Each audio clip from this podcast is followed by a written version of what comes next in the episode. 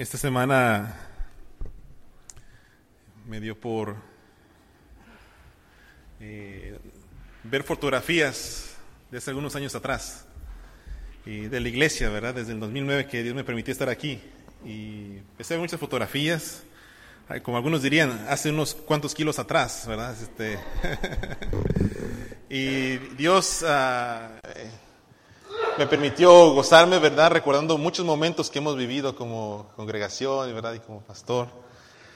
Y, yo veía personas que estaban aquí y ya no están. Algunos están en otra congregación, pero algunos ya no están ni siquiera en una congregación, no, no asisten, su fe no está firme. Y otros, desde que llegué aquí, están aquí todavía, ¿verdad? Y siguen aquí en el ministerio y siguen eh, confiando en el Señor y creciendo en su fe cristiana. Y yo doy gracias a Dios por ello. Pero ¿qué es lo que hace la diferencia en esto? Abran sus Biblias en Colosenses capítulo 3, versículo 16. Colosenses 3, versículo 16. Ahí está en pantalla si usted lo quiere ver. Pero si no, también búsquelo en su Biblia y subráyelo. Y cuando se acerque a la Biblia, dígale, Señor, ¿qué me quieres decir a mí? Habla que tu sierva escucha, habla que tu siervo oye. Leamos todos juntos, dice, la palabra de Cristo more en abundancia en vosotros, enseñándoos y exhortándoos unos a otros en toda sabiduría, cantando con gracia en vuestros corazones al Señor con salmos e himnos y cánticos espirituales. Según este versículo, hermanos, ¿qué debe morar en nosotros? ¿Qué debe morar en nosotros? La palabra, no cualquier palabra, la palabra de Cristo. ¿Cómo debe morar la palabra en nosotros? En abundancia. ¿Qué hace esta palabra en nosotros y que abunda en nuestros corazones? Enseña, exhorta y ¿qué más? Nos da sabiduría. ¿Cómo respondemos nosotros con esa palabra? Dice.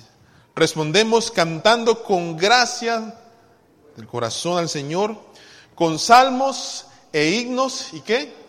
Y cánticos espirituales. Qué bonito, ¿verdad? Qué bonita es la palabra de Dios. Y yo quisiera hacerle una pregunta a usted, una pregunta muy importante. ¿Con qué propósito usted se reunió en la iglesia esta mañana? ¿Con qué propósito usted vino a la casa de Dios esta mañana? Y mientras que usted está reflexionando, yo quisiera ayudarle y darles algunas ideas. ¿Vino usted por costumbre? Porque es lo que hace cada domingo. Y si no lo hace, se siente que le falta algo. ¿Vino usted a la casa de Dios porque le toca servir? ¿Porque es maestra? ¿Porque es ujier? ¿Porque es músico?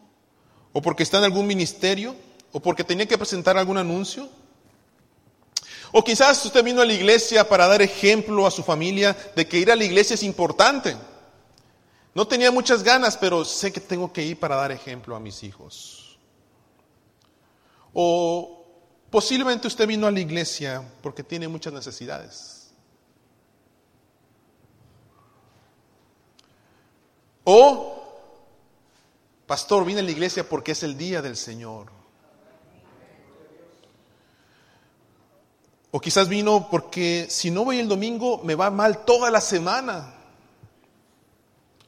Porque es mi responsabilidad como cristiano y tengo que asistir. Vine a la iglesia para sentir paz. Vine a la iglesia porque soy el pastor.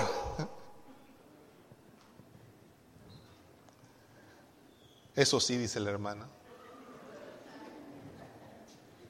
O, vine a la iglesia porque vengo a adorar a Dios. Si usted pudiera escoger una respuesta, ¿cuál sería? Se las puse en la pantalla ahí. Si usted pudiera escoger solamente una respuesta, ¿cuál sería? Vine a adorar a Dios. Hay un canto así, ¿verdad? Yo vine a alabar a Dios. Vine a adorarle. Si su respuesta es porque usted viene a adorar a Dios, me surge otra pregunta. ¿Realmente lo hace cada domingo? ¿Realmente cada domingo adora usted a Dios? ¿O se ha comprometido con otras cosas que le impiden adorar a Dios? ¿Ha sido usted genuino en su adoración a Dios esta mañana? ¿Ha recibido Dios su ofrenda de adoración? ¿Ha sido un olor fragante para Él? Jesús le dijo a una mujer, a una mujer samaritana, mas la hora viene, y ahora es, cuando los verdaderos adoradores adorarán al Padre en espíritu y en verdad. Porque también el Padre, tales adoradores, busca que le adoren. Dios está en búsqueda, hermanos, de adoradores genuinos que lo alaben en qué? En espíritu y en verdad. Y para ello, hermanos, necesitamos examinar cómo es nuestra adoración. Si es genuina o es falsa. Respiren, ¿ok? Agárrense un poquito bien del asiento. Déjenme orar, por favor. Padre, ayúdanos, Señor. Permite que tu palabra traspase nuestros corazones. Habla a esta congregación si hay cosas que tenemos que cambiar, corazones, Señor, pensamientos, intenciones que tienen que ser transformados, transfórmalas, Padre.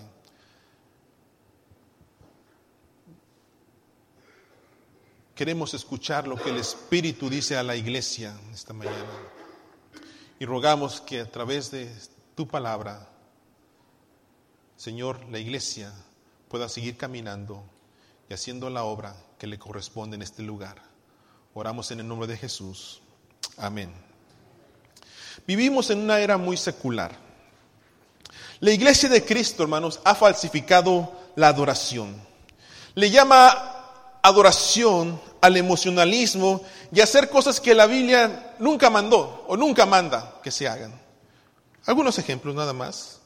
Veía yo un video de un pastor que le pone el pie a una mujer embarazada para bendecir al niño. Y está el pastor apretándole ¿verdad? el vientre de la mujer para bendecir al niño.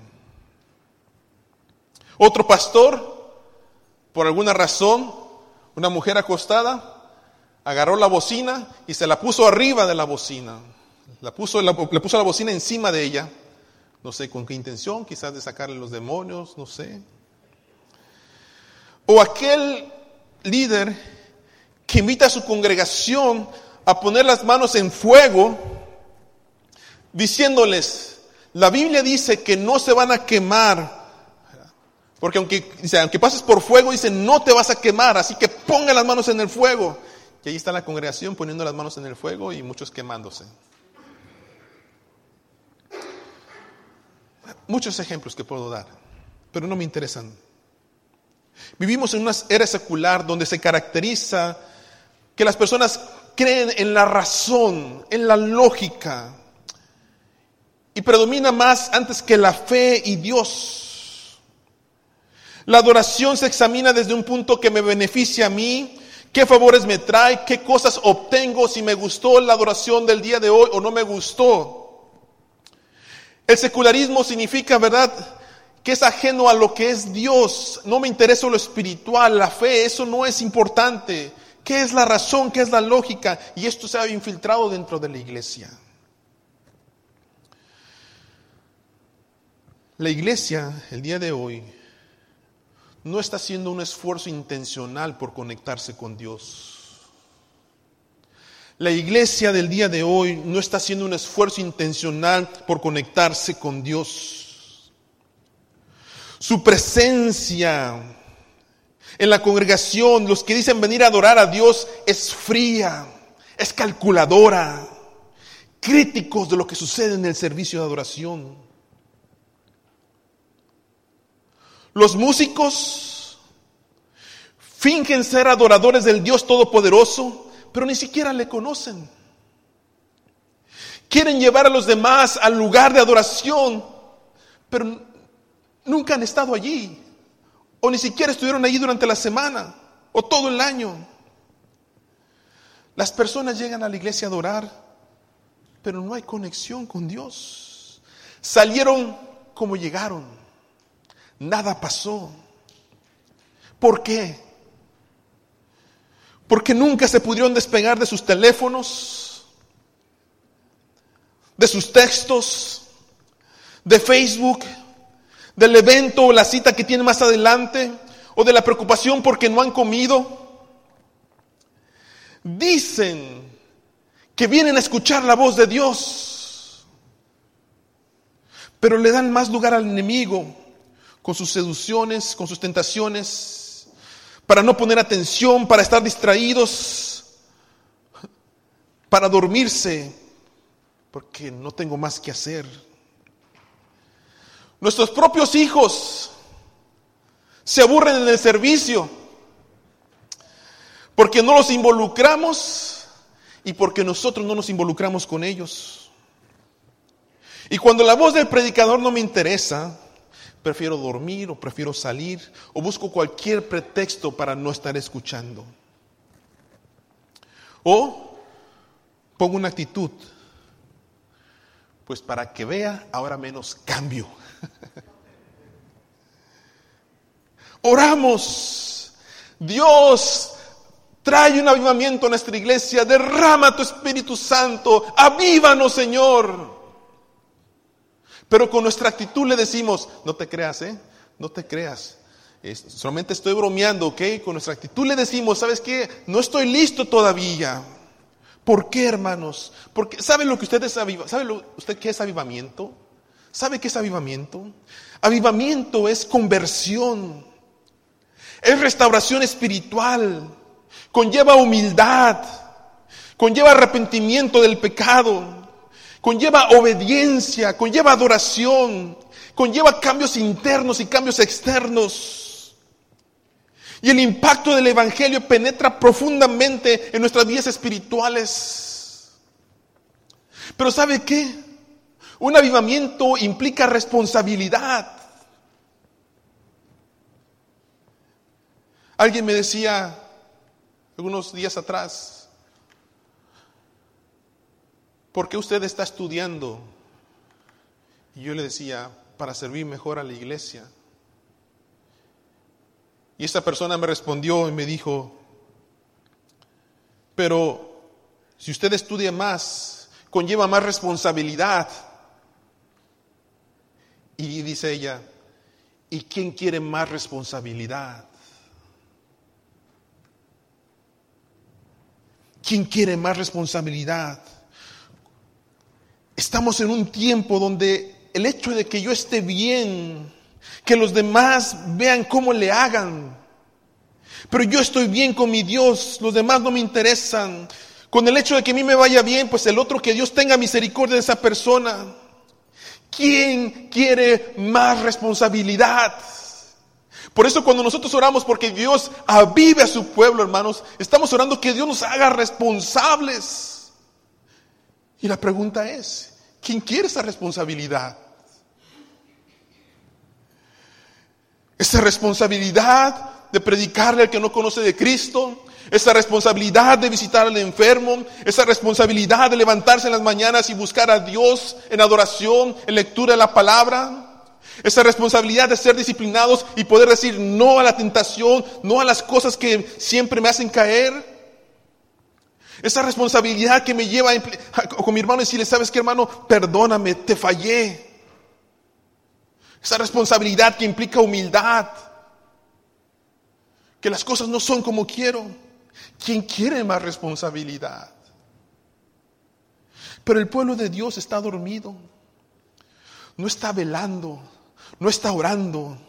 Es más, nuestra, nuestra honestidad se ha convertido en descaro. Nuestra honestidad se ha convertido en descaro. ¿Qué quiero decir con esto? Así como el borracho, ¿verdad? Agarra su quincena y se la gasta en, en sus licores y llega a la casa y no tiene nada que darle de comer a sus hijos y de repente se enoja con su esposa y le pega. Y al siguiente día se levanta con dolor de cabeza y dice, ya no más, ya no lo vuelvo a hacer. Pero en cuanto le dan su dinero, va y hace lo mismo. Y semana tras semana, semana tras semana, hace lo mismo. Y dice él que se arrepiente, que quiere cambiar, pero no cambia, sigue haciendo lo mismo. Hermanos, así es la iglesia. Decimos que estamos mal, Decimos, pastor, tenemos que hacer algo. Señor, háblanos y escucha, pero volvemos a lo mismo. A estar sentados en nuestras bancas, a no predicar a Cristo, a estar cómodos, a no perdonar, a no amar, a estar conectados en otras cosas menos con Dios. Estamos esperando que el pastor me diga qué tengo que hacer cuando nosotros sabemos qué es lo que tenemos que hacer. Aquí está en su palabra. Pero queremos que alguien nos diga, oh, si no te has bautizado, bautízate. Si no te has hecho miembro de la iglesia, hazte miembro de la iglesia para que agarre responsabilidades. Si no estás sirviendo, sirve. Si no estás participando en la campaña, agrégate a un grupo pequeño. ¿Por qué? Si sabemos lo que tenemos que hacer, la Biblia dice, al que sabe hacer lo bueno y no lo hace, le es pecado. ¿Por qué si yo sé que tengo que leer mi Biblia, tengo que orar y buscar la presencia de Dios? ¿Por qué tengo que tener un policía atrás de mí, un hermano que me diga, hermano pastor, tiene que orar todos los días? Hermana, tiene usted que buscar la presencia de Dios. Si yo sé cuál es mi responsabilidad como cristiano y si yo sé y digo que soy hijo de Dios y soy lavado con la sangre de Cristo, yo sé lo que tengo que hacer. Hermano,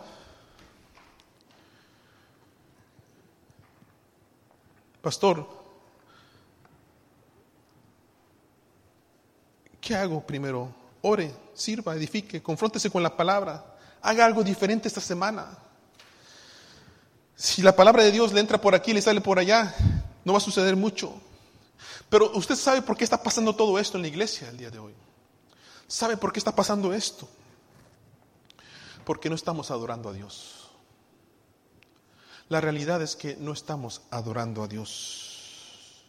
Iglesia, iglesia de Downey, escúcheme por favor. Escuche la voz del predicador. Escuche la voz del siervo de Dios. Si deseamos que algo pase en este lugar, si deseamos que algo pase en nuestras vidas, si deseamos que algo pase en nuestras familias, en nuestra comunidad, es necesario que empecemos a adorar a Dios en espíritu y en verdad. En espíritu y en verdad. Y escúcheme, no se trata de decir, pastor, yo sí lo estoy haciendo. O el otro decir, yo, pastor, no lo estoy haciendo. No. Somos una congregación, somos una comunidad de fieles, somos un cuerpo. Se lo voy a poner en estas palabras que dijo Pablo en Efesios 4. Les ruego que anden, dice, con toda humildad, con mansedumbre soportándose con paciencia los unos a los otros. ¿En qué? En amor. Solícitos en guardar la unidad del Espíritu en el vínculo de la paz. Somos un cuerpo, un espíritu, como fuisteis también llamados en una misma esperanza de vuestra vocación. Un Señor, dice, una fe, un bautismo, un Dios y Padre de todos, el cual es sobre todos y por todos, dice, y en todos. Iglesia, si queremos que suceda algo en medio de nosotros, nuestra adoración tiene que ser genuina cada vez que nos reunimos a adorar en este lugar. Y debe ser intencional.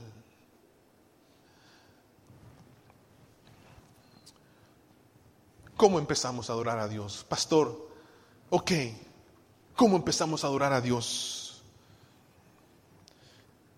Adorar a Dios, hermanos, es reconocer quién es Dios y que Él es digno de suprema alabanza.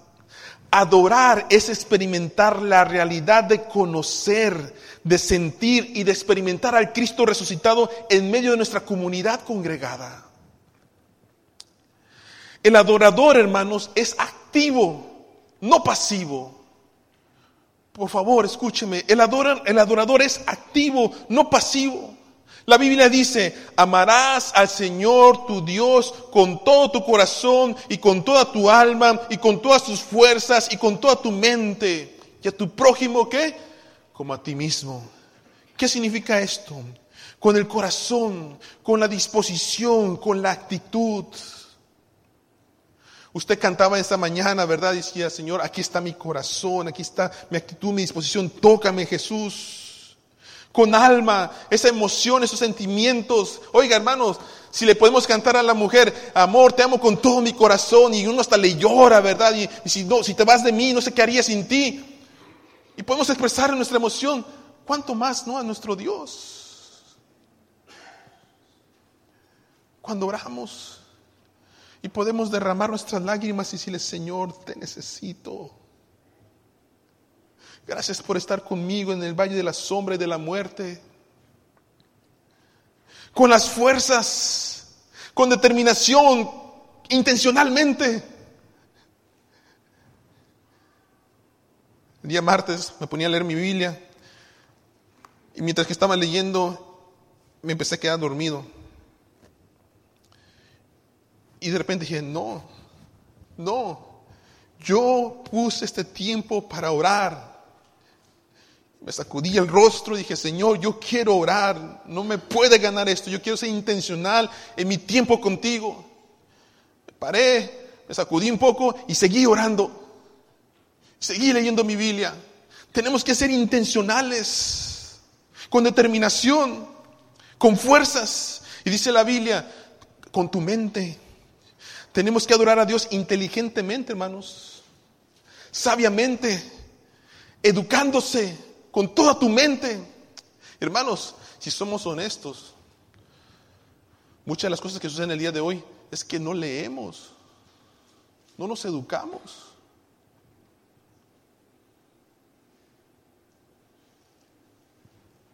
Dice la palabra, el pueblo perece por falta de conocimiento. Queremos que se nos sirva el plato, ¿verdad? Cada domingo ya es, ¿verdad? Separado y el predicador me lo diga. Pero ya no leemos la palabra y examinamos qué significa esta palabra, dónde está mi comentario, dónde está otra versión, ¿verdad? ¿Qué, dice esto? Pastor, mire, yo leí esto, ¿qué, ¿qué significa esto? Un libro que me aliente en mi vida espiritual. Pero dice la Biblia, Ama al Señor con tu mente, inteligentemente. Cuando canta usted, hermano, pone atención a lo que está diciendo. Pone atención a lo que está diciendo. ¿Sabe usted lo que está cantando? ¿Sabe lo que usted está expresando o está repitiendo como loro? Pero cuando adoro al Señor, debo cantar, estoy confiando, Señor, en ti. ¿Qué significa eso para mí? El Espíritu de Dios está en este lugar. ¿Sabe lo que usted sabe lo que significa decir el Espíritu de Dios está en este lugar? El Espíritu de Dios trae vida, trae gozo, trae paz, trae abundancia. Y si yo estoy cantando, el Espíritu de Dios está en este lugar, algo tiene que suceder. Pero si cantamos como pericos nada más, repitiendo, sin conectarnos con Dios, sin decirle, Señor, que tu gloria descienda sobre nosotros, hermanos, nada va a suceder. Quiero callarme, hermanos, y no molestarlos. Yo decía, Señor, ¿por qué me pones a predicar esos sermones? Pero créame, hermanos, tiemblo porque esto no es para usted, es para nosotros como congregación. Yo digo, Señor, ¿qué nos quieres decir a nosotros?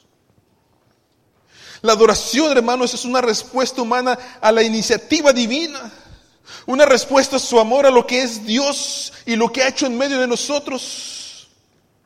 Y quiero que tome algo en cuenta, hermanos, por favor. El pecador no puede adorar a Dios. El pecador no puede adorar a Dios. Solo aquel que ha tenido un encuentro genuino con Jesucristo, aquel que lo ha hecho su Señor y su Salvador, aquel que lo obedece y se humilla, aquel que es un sacrificio vivo, este es un adorador en espíritu y en verdad. Por eso es que el domingo, cuando vengo a la casa del Señor, no vengo a ver cómo viene vestido la hermana o el hermano. No vengo a ver qué la gente me dice sobre lo que hice el día de ayer, mi servicio. Vengo a decirle a mi Señor, Señor, gracias por haberme lavado de mis pecados. Gracias por haberme santificado.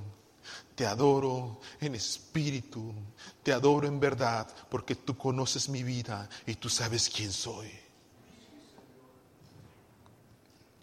Por tanto, hermanos, mi adoración debe ser intencional, con una actitud dispuesta a ser parte de todos los creyentes.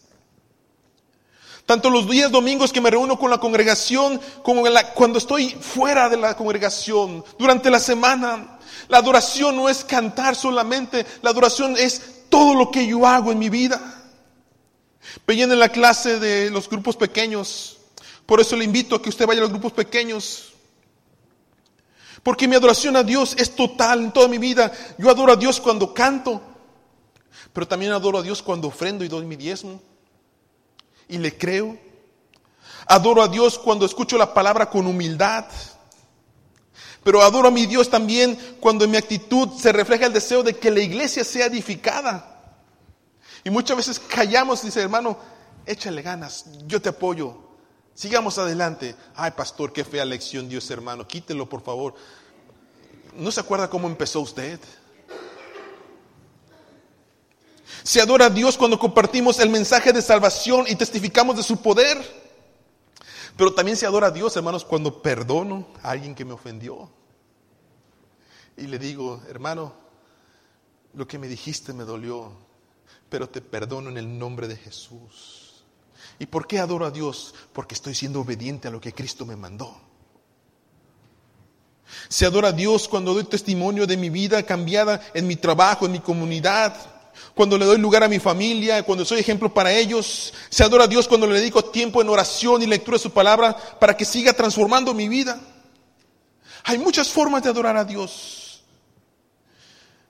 Pero quiero concluir esta mañana con esta frase que dijo el autor Foster, él dijo que la adoración trae consecuencias. Y dice así, si la adoración no nos cambia, no ha sido adoración. Si la adoración no nos cambia, no ha sido adoración. Porque estar delante del santo, santo, santo, equivale a ser transformado. En la adoración encontramos el poder de Dios que empieza a transformar y penetrar nuestros pensamientos y nuestras intenciones del corazón.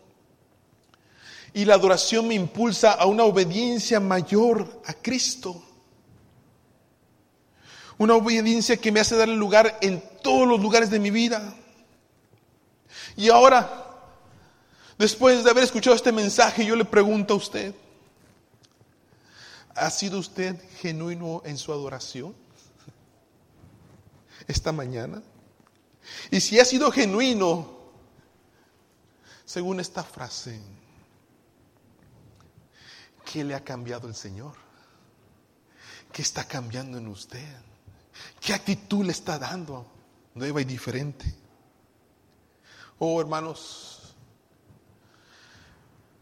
Oro que el Señor nos haga una congregación donde podamos adorarle genuinamente. Tanto el hermano mayor que le gustan los signos y le gusta la lectura tranquila, como aquel joven que le gusta aplaudir y le gustan los cantos modernos. pero estamos conectados en un solo sentir. Es cierto, nuestras generaciones son bien diferentes. Algunos les gustaba Manuel Bonilla. Hoy, algunos les gustan cantantes más populares el día de hoy. Pero qué bonito es respetarnos, llamarnos y tener ese sentido de decir, qué bueno que te gustaban eso. Oye, no había, no había visto las palabras de este autor. Oye, tampoco yo he visto las tuyas. Qué bonito, hermanos, es cuando una persona mayor adora al Señor y se interesa por un joven, un niño, y le dice, hijo, estoy orando por ti. Que Dios te bendiga y te ayude en la escuela y te proteja. Y qué bonito es cuando un joven se acerca a una persona adulta y le dice, hermano, yo no sé mucho o lo que conozco, pero yo estoy orando por usted. Que el Señor le bendiga en su trabajo y le bendiga con su familia. O yo quiero ser como usted porque usted es un cristiano genuino. Ore por mí. Y que la adoración a Dios se empiece a manifestar en el amor unos con otros. Hermanos, Necesitamos que la gloria de Dios descienda sobre nosotros para que haga la diferencia en nuestros corazones. Si no, hermanos, puede ser domingo tras domingo, mensaje tras mensaje. Y el pueblo de Dios va a seguir dormido, sin orar, sin velar, sin cambiar, sin ser transformado. Por eso en esta mañana yo quiero invitarle a que terminemos en un tiempo de adoración a Dios. En un tiempo de adoración. En que le digamos qué significa Dios para nosotros. Cómo Él ha transformado nuestras vidas. Y que pongamos esa actitud. Esa actitud en, en esta oración. Señor, tu palabra me ha hablado en esta mañana. Yo quiero que tu palabra more en abundancia en mi corazón. Y hermano, si usted ha pecado, pídale perdón. La Biblia dice que tenemos un abogado, Jesucristo. Arregle cuentas con Dios y que su adoración llegue delante de Él. Y dígale, Señor, tócame. Hermanos, yo no voy a hacer la diferencia. Por más que yo predique y diga palabras bonitas, yo no hago la diferencia. La hace el Señor en su corazón y en su vida. Pero tiene que abrir las puertas de su corazón.